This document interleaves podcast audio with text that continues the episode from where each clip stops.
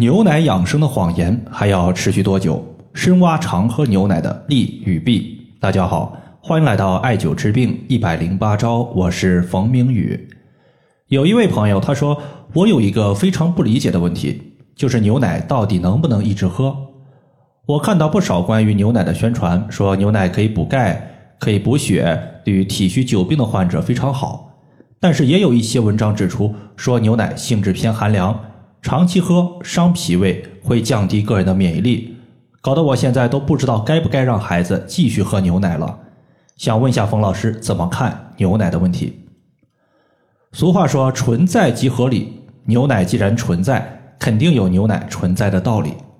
抛开个人体质，单纯谈牛奶的好坏，我感觉呀是有失偏颇的。就像罂粟，它可以提取毒品，但是罂粟本身它也是有止痛的效果的。牛奶也是一样的，虽然它的性质偏寒凉，但只要你应用的好，也并非不能喝。但是你把牛奶长期当主食喝，我个人肯定是不推荐的。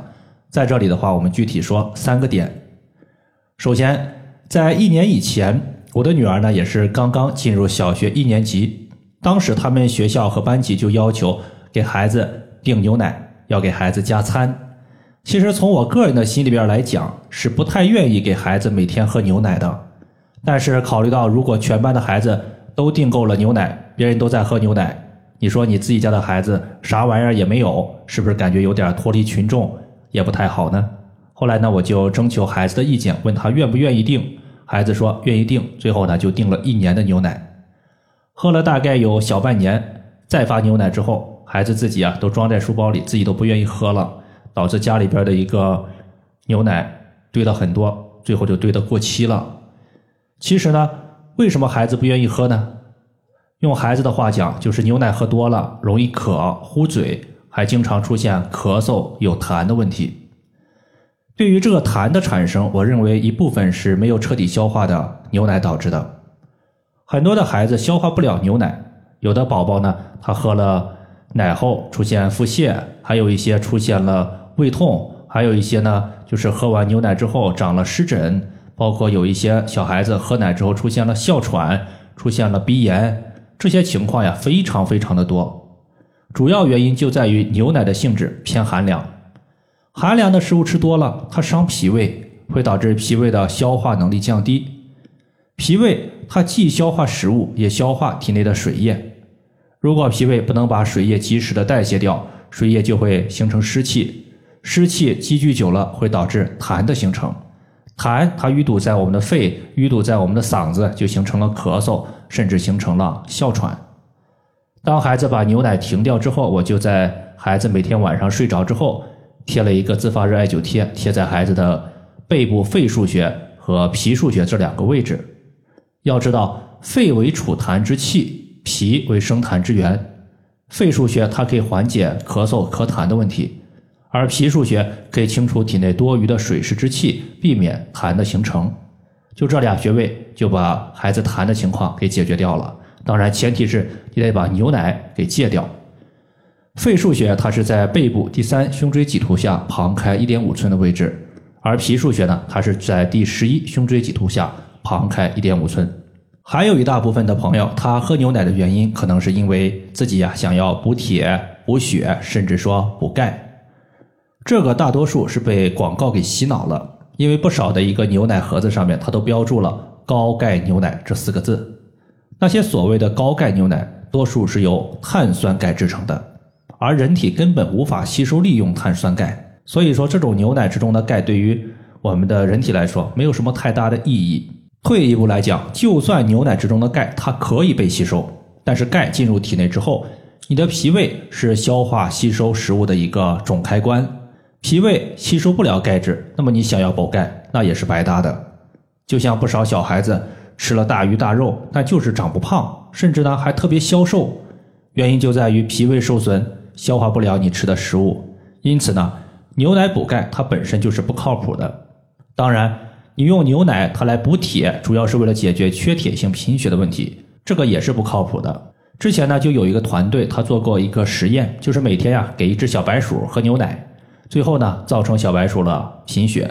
所以说，贫血也好，还是缺钙也好，用牛奶它肯定是不靠谱的。这点的话，大家要注意。那么最后呢，就是说一下牛奶它是不是就一无是处呢？当然也不是啊。牛奶它比较适合阴虚的体质的患者，就是体质燥热，比如经常便秘、口渴、喜欢喝冷水。因为牛奶的性质偏寒凉，它有滋阴润燥的效果，非常适合虚火的患者。火其实就是我们常说的上火问题，它有虚火和实火两大类。上火我们可以理解为身体的一个阴阳平衡被打破，身体的阳气比阴气多。就好比一口装着水的锅，底下的柴火非常的旺盛，那么柴火过于旺盛，锅就会非常的烫，这个叫做实火。实火的朋友，他的一个舌苔呀，往往是比较厚腻偏黄，这种情况下，你吃点三黄片直接清热就可以。而虚火呢，属于是身体的阳气正常的，但是阴气太少。还以锅来举例。就是锅底下的火其实是正常的，但是锅里边的水少得可怜，那么锅依旧是非常的烫手，这个叫做虚火。虚火的朋友，你会发现他的个舌头啊，一般就是偏红，舌苔非常薄，甚至呢有一些区域没有舌苔。这种情况下就要滋阴补充津液。